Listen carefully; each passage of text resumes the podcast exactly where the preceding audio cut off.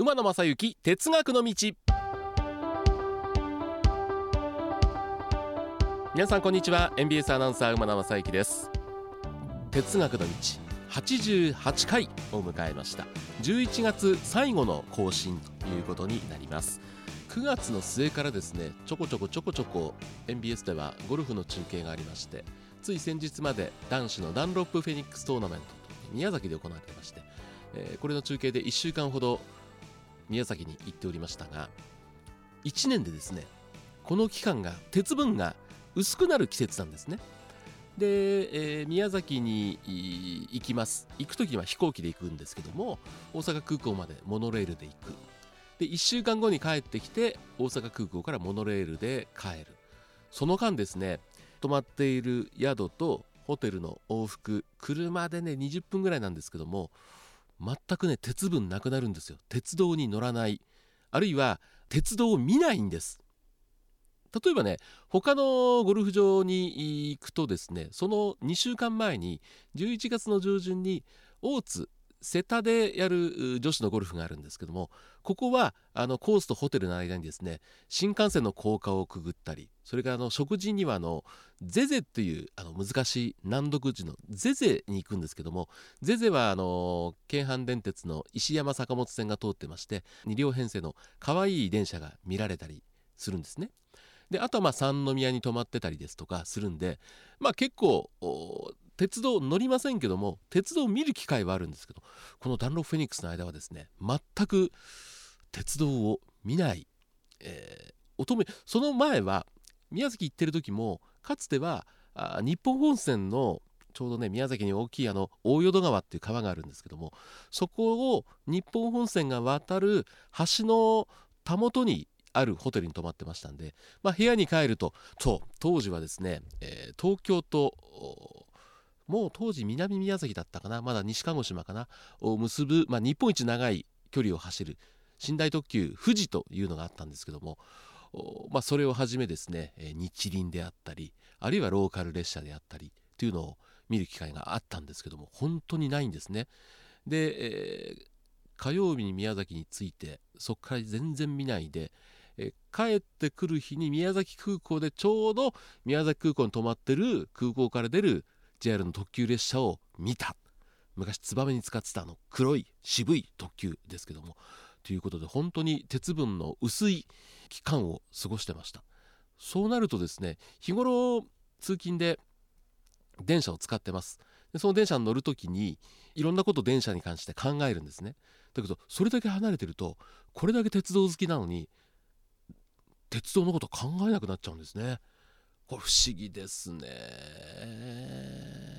宮崎というとですね、まあ、JR 九州では本当にいろいろな、まあ、観光列車が走ってますけども、海幸山幸というディーゼル車2両編成の、まあ、木造ですよね、えー、中がまだあの水戸岡さん特有の。でこれね一回生で見たいなと思ってましてこのゴルフの期間中ちょっと早く宿舎に戻れる時を見つけて、まあ、過去には見に行ったことあるんですけども、まあ、年齢とともにですねそれから今回あの宮崎1週間いたんですけど天気が悪くて、まあ、外に出る気もしなかったということで本当に鉄分補充の活動ができてなかったんですけどもまたまたこれから大阪に戻ってきて鉄分の濃いお仕事をしていきたいなというふうに思っております。あの我々が私が、まあ、毎回毎回いろんなネタを探してきてお話をしてるんですけどもあの一緒に担当してる福井ディレクターがですね時々こんなネタどうでしょうって持ってきてもらうんで今回はねちょっと福井ディレクターネタで最近この番組でいろいろお話をしてる部分について、まあ、特集というかちょっと掘り下げてお話したいと思います。今回のテーマはこちらです。憧れのヘッドマーク作ってみましょうか。ということですね。あの3回やったのかな。あの JR のエイリヘッドマーク。本当にそのエイリヘッドマークも今ね減ってきた。その列車の正面に何々。まあライチョウとかコウノトリとかというのを掲げてる車両が少なくなったんで当然エイリというのを見ることができないんですけども各社ではいろいろあのオリジナルのヘッドマークあなただけのヘッドマークを作ってで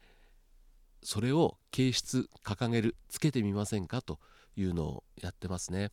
NBS ラジオでもね、えー、近藤さんの番組とか小森さんの番組で三陸鉄道とかねああいうとこにヘッドマークをつけてっていうのをやりましたし時々あの雑誌なんかでも見るのが列車を借り切ってその中で結婚披露宴をやる。でその車両にお二人のまあ似顔絵とか写真のついた特製のヘッドマークをつけると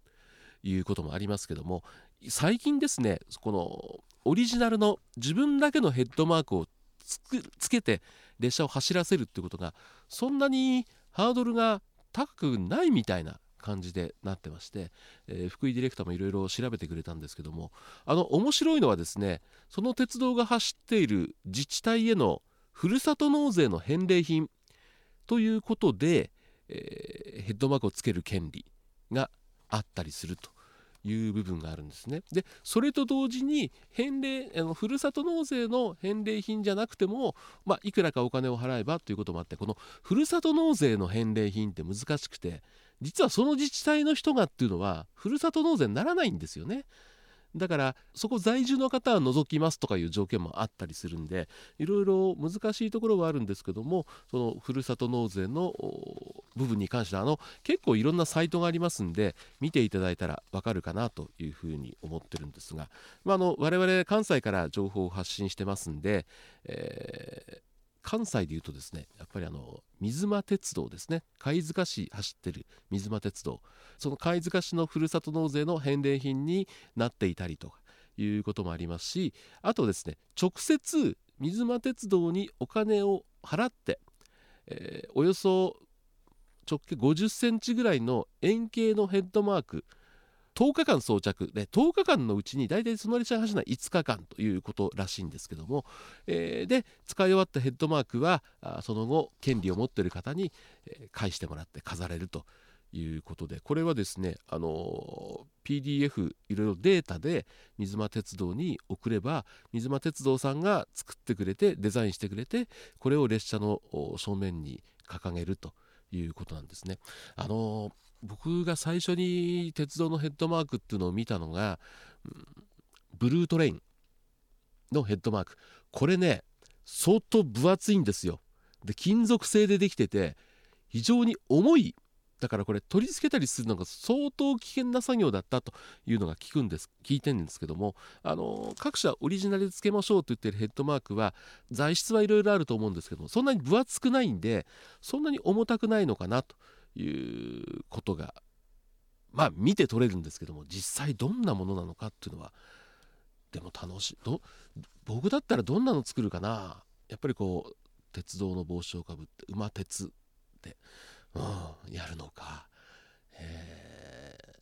いやいやちょっとこう想像力をかきたてられる部分がありますけどもまあ我々関西から皆さんに情報を発信してますんでまずはこの水間鉄道というところが非常に興味があるなというところですね。それからですね、えー、福井ディレクター調べでいろいろお伝えしていくとですね、えー、秋田に秋田内陸縦貫鉄道というのがあるんですけどもこれがあのワンデーオーナー制度。ということですね。1日内陸線オーナーになってみませんか？ということで列車のヘッドマークにオーナー様のお名前や大切なメッセージを入れた特別な内陸線を運行します。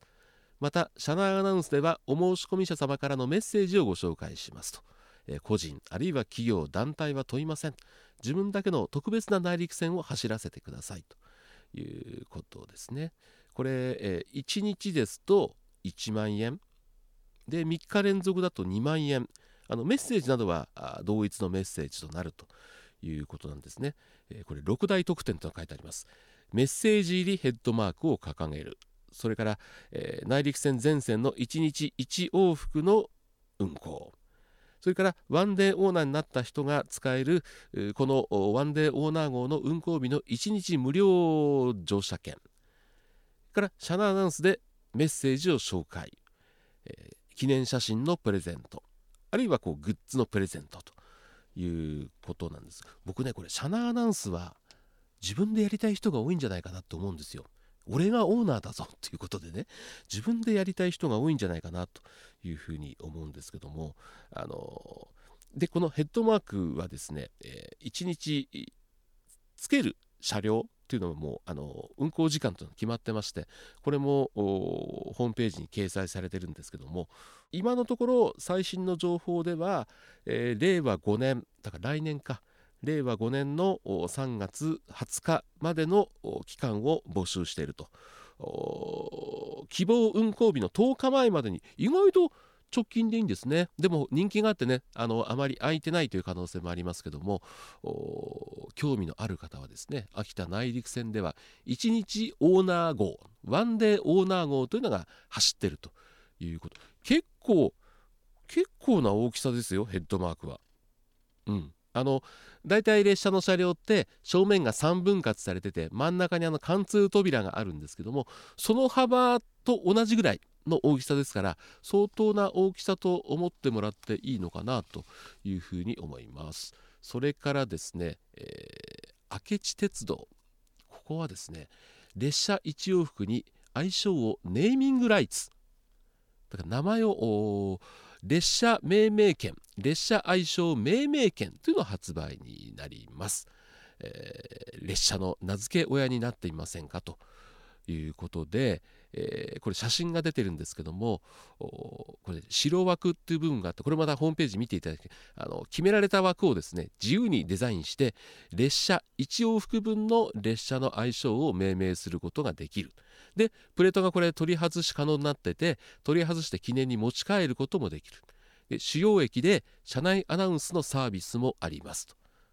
ここがですねまたねこの車内アナウンスが自分でできるのか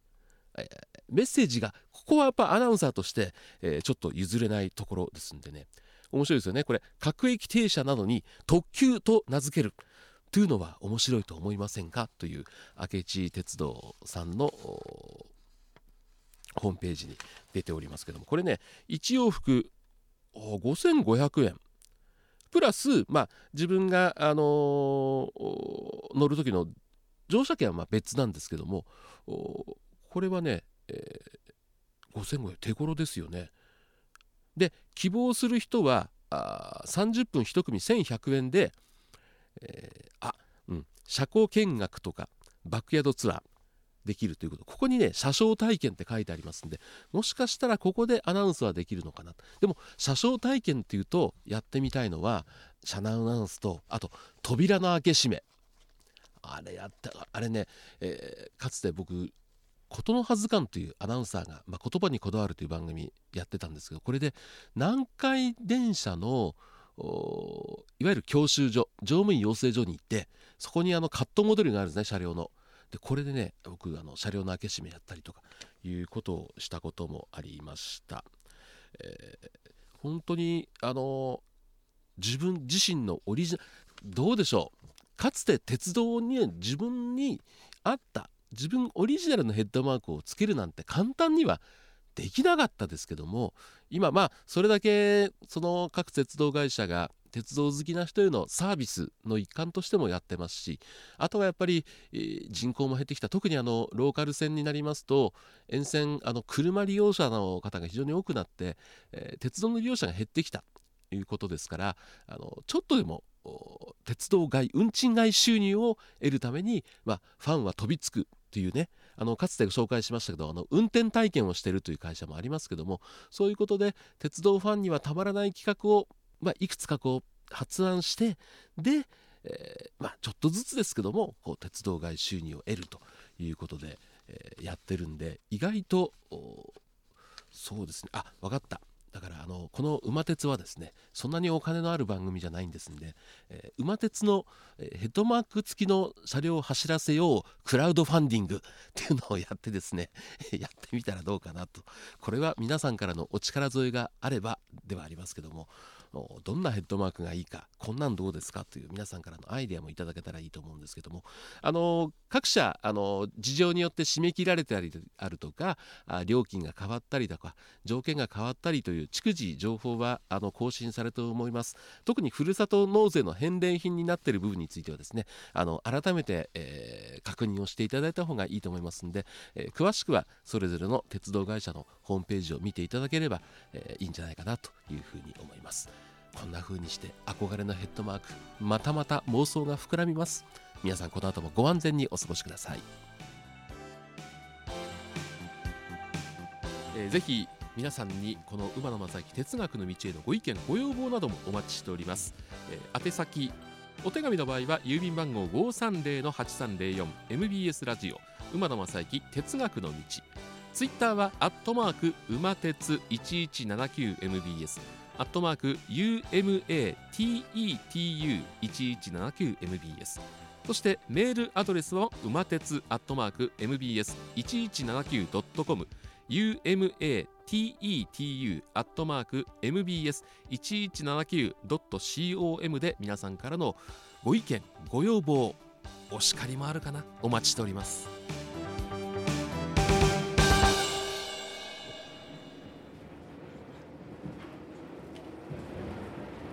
皆様本日は馬鉄にご乗車いただきまして誠にありがとうございます。次は終点茶屋町茶屋町でございます。どなた様もお忘れ物なきようにご準備お願いいたします。馬鉄またのご乗車お待ちしております。